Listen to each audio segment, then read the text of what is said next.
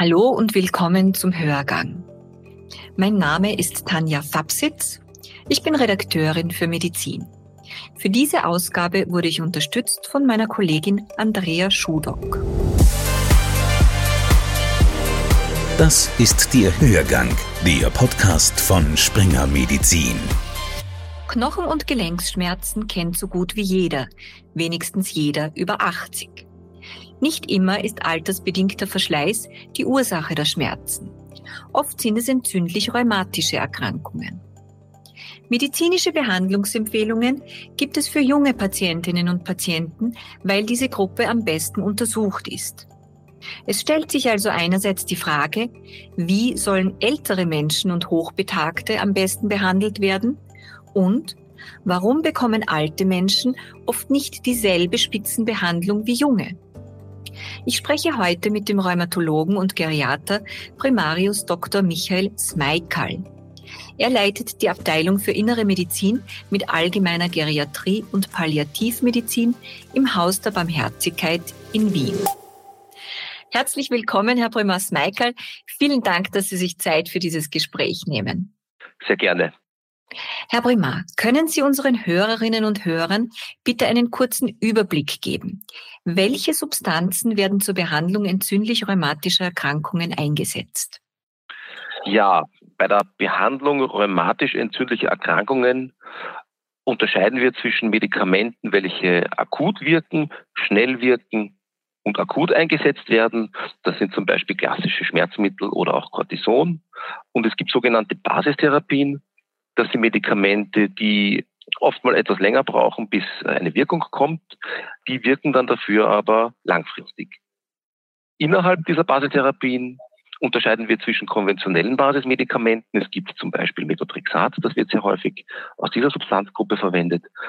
Und es gibt sogenannte Biologika. Das sind Medikamente, die in der Entzündungskaskade früher ansetzen und durch ihren Wirkungsmechanismus sehr wirkungsvoll die Entzündung im Körper stoppen können. Biologiker heißen so, weil sie mit Hilfe biologischer Organismen hergestellt werden. Und je nach Wirkungsmechanismus gibt es in dieser Substanzgruppe ganz unterschiedliche Medikamente. Haben Sie eine Ahnung, was kosten diese unterschiedlichen Therapien ungefähr? Ja, die Kosten äh, für die unterschiedlichen Medikamente, die wir in der Rheumatologie einsetzen, sind sehr unterschiedlich. Äh, konventionelle Basistherapien, äh, Methotrexat habe ich schon angesprochen, sind üblicherweise viel billiger als Biologika. Methotrexat beispielsweise kostet eine Packung Tabletten ungefähr 15 Euro. Biologiker dagegen kosten weitaus mehr. Das können dann schon einmal viele hundert Euro pro Monat auch sein. Dies ist aber durchaus auch gerechtfertigt, weil diese Medikamente Biologika eben dann auch noch wirken, wenn äh, konventionelle Medikamente nicht mehr ausreichen.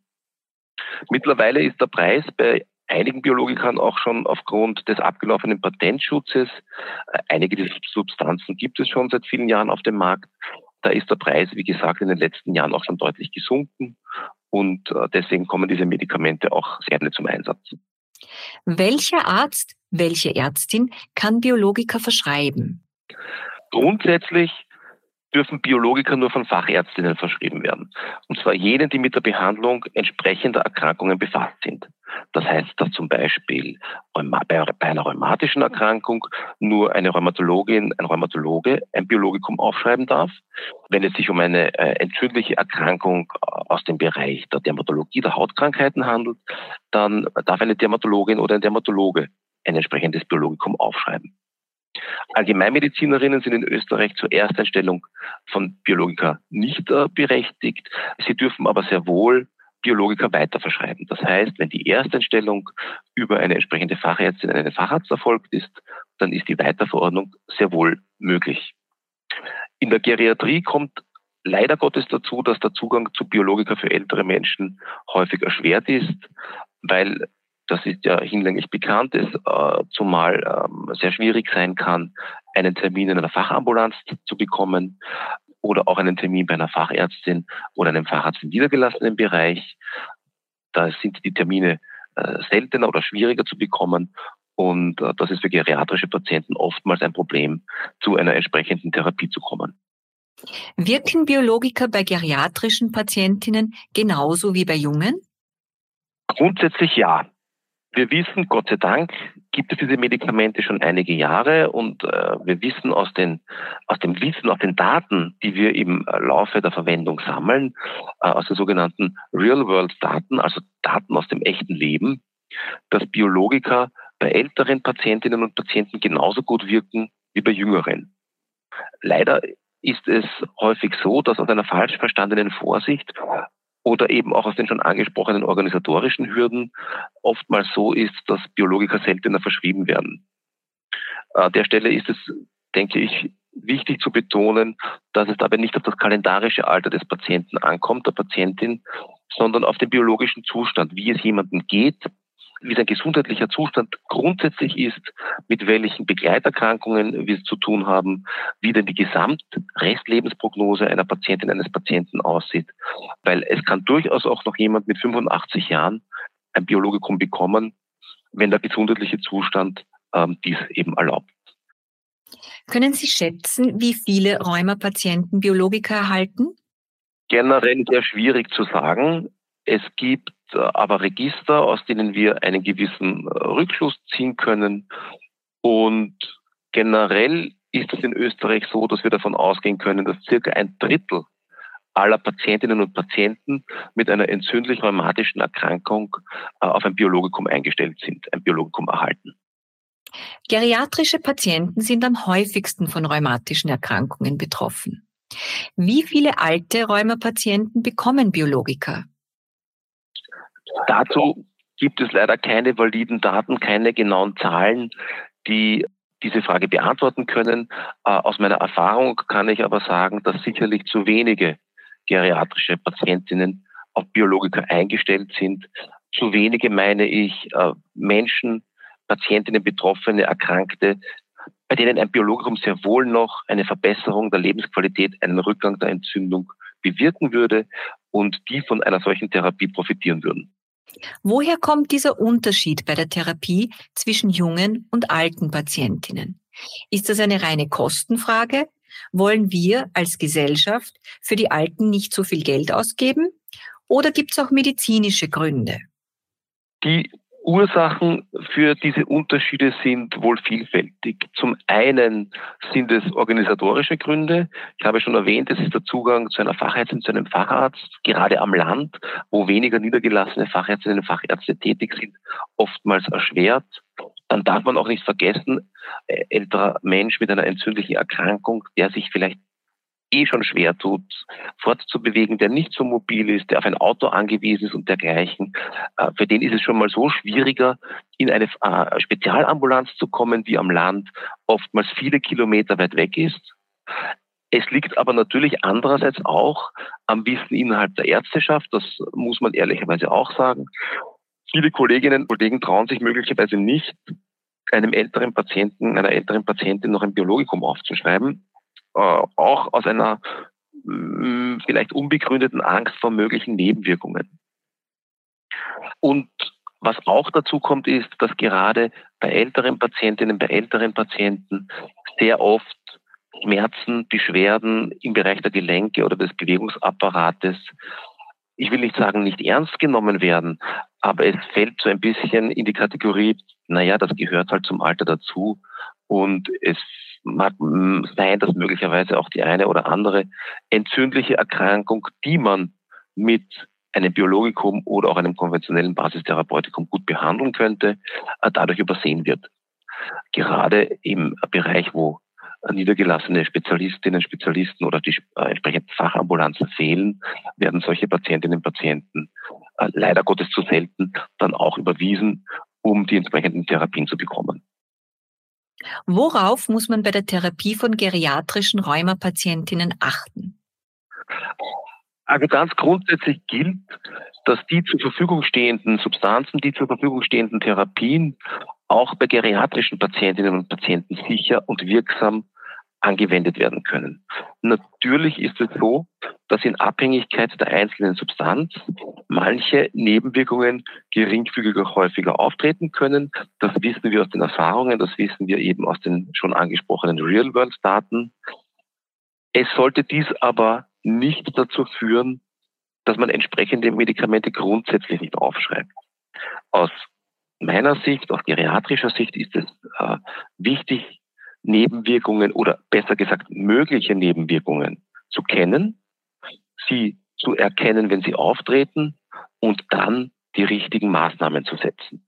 So wie ich das bei einem jüngeren Patienten, bei einer jüngeren Patientin ja auch machen würde.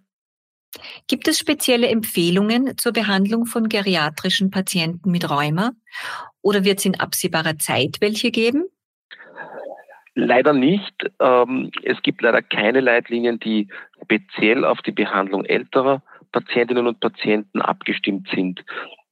Da fehlen äh, leider Gottes die entsprechenden äh, Studien dazu. Wir haben gerade für dieses Patientenkollektiv die Daten äh, aus, der, aus der Real World, also aus die, die Echtdaten, die wir aus unserer Erfahrung heraus generieren können. Aber das äh, spezielle Leitlinien für dieses Patientenkollektiv gedacht oder geplant ist, ist leider nicht der Fall. Wenn ein Patient, wie das bei älteren Menschen oft so ist, noch andere Erkrankungen hat, sollte derjenige dann besser keine Biologika bekommen? Ist die Gabe von Biologika dann womöglich gefährlich? Naja, das ist nicht mehr oder weniger gefährlich, ganz grundsätzlich wie bei jüngeren Patienten auch. Wichtig ist es, mögliche äh, Kontraindikationen und mögliche Nebenwirkungen zu beachten und dann in Abhängigkeit dieser Kontraindikationen oder möglichen Nebenwirkungen in der individuellen Situation zu entscheiden, ob die Gabe eines Biologikums sicher und problemlos möglich ist. In den allermeisten Fällen ist das sicherlich auch der Fall. Es ist ganz sicher nicht so, dass man aufgrund von Begleiterkrankungen grundsätzlich von jeder biologischer Therapie zurückschrecken sollte. Und dann kann man ja auch unter Bedachtnahme der individuellen Situation sich überlegen, dass man zum Beispiel bei einem dementen Patienten, der ja auch unter Schmerzen und unter Entzündung leidet, zum Beispiel Substanzen mit einem längeren Verabreichungsintervall wählt, wenn die Verabreichung entsprechend schwierig ist. Wie ist das aus Ihrer Sicht? Werden die Therapiemöglichkeiten bei geriatrischen Rheumapatienten ausreichend genutzt? Nein, das werden sie leider aus meiner Sicht ganz sicher nicht. In meiner Erfahrung sehe ich immer wieder, dass gerade aus Angst vor Nebenwirkungen, aus Angst vor Kontraindikationen, aus Angst oder aus ähm, Abschätzung des Alters oder aus Beurteilung allein aufgrund des kalendarischen Alters heraus Patienten keine Biologikatherapie bekommen, die sehr wohl von einer Biologikatherapie profitieren würden. Denn es geht ja nicht nur bei Medikamenten grundsätzlich immer darum, das Leben zu verlängern durch die Behandlung einer Erkrankung. Es geht ja auch darum, Lebensqualität zu geben, indem man Entzündung zurückgeht, indem dadurch auch wieder Beweglichkeit und Mobilität gesteigert wird. Und dass gerade im Alltag eines älteren Menschen haben diese Aspekte so einen wichtigen Stellenwert und äh, das fließt meiner Meinung nach äh, leider zu selten in die Beurteilung ein, eine biologische Therapie bei einem geriatrischen Patienten, bei einer geriatrischen Patientin noch sinnvoll und möglich wäre. Wie gehen Sie vor? Nach welchen Kriterien screenen Sie geriatrische Patienten? Wie entscheiden Sie, wer eine Biologikatherapie bekommt und wer nicht?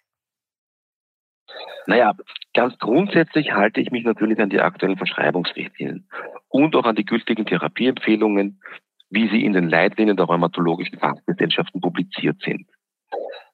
Diese Therapieempfehlungen sind auch für geriatrische Patientinnen und Patienten anzuwenden. Und da gilt dann genauso wie bei jüngeren Patientinnen. Wenn mit einer konventionellen Basistherapie kein zufriedenstellender Therapieerfolg möglich ist, dann sollte auch bei älteren Patientinnen und Patienten an eine Biologikatherapie gedacht werden. Wenn man dabei jetzt auch noch Kontraindikationen und mögliche Nebenwirkungen im Auge behält und die individuelle Lebenssituation mit berücksichtigt, gilt es in der individuellen Situation eben zu überlegen, ob eine Biologikatherapie bei einem äh, Patienten möglich ist oder eben nicht. Und das machte dann auch gerade die Geriatrie aus, dass ich bei gleicher Krankheitssituation, bei gleicher Entzündung, bei gleichem Krankheitsstadium bei unterschiedlichen Betroffenen, bei unterschiedlichen Patientinnen und Patienten zu möglicherweise ganz unterschiedlichen Therapieempfehlungen komme, weil die einzelne, die höchstpersönliche individuelle Situation in einem Fall so und in einem anderen Fall ganz anders aussieht.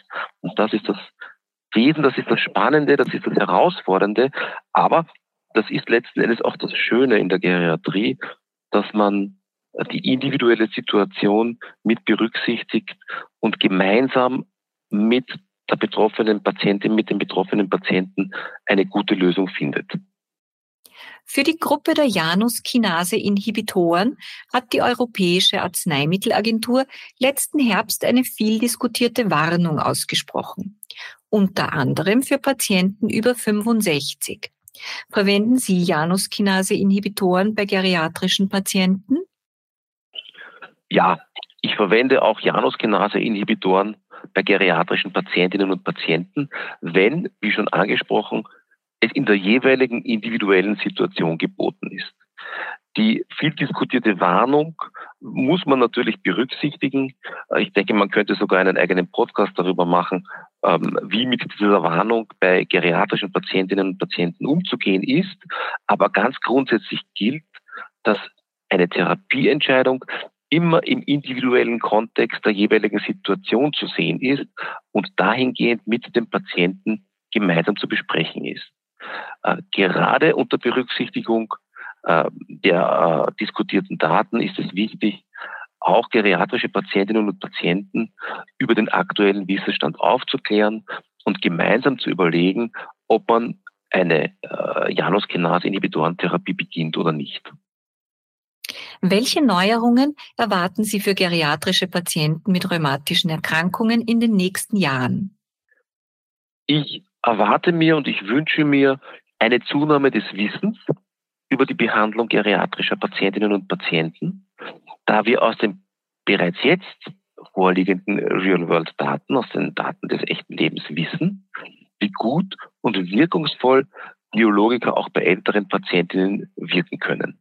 Ich erwarte mir und erhoffe mir auch, dass wir mehr Wissen in den nächsten Jahren bekommen über die Frage, welche möglichen Nebenwirkungen äh, bei geriatrischen Patienten auftreten können, damit wir noch besser einschätzen können, welche Therapie bei dieser Patientinnengruppe die richtige ist.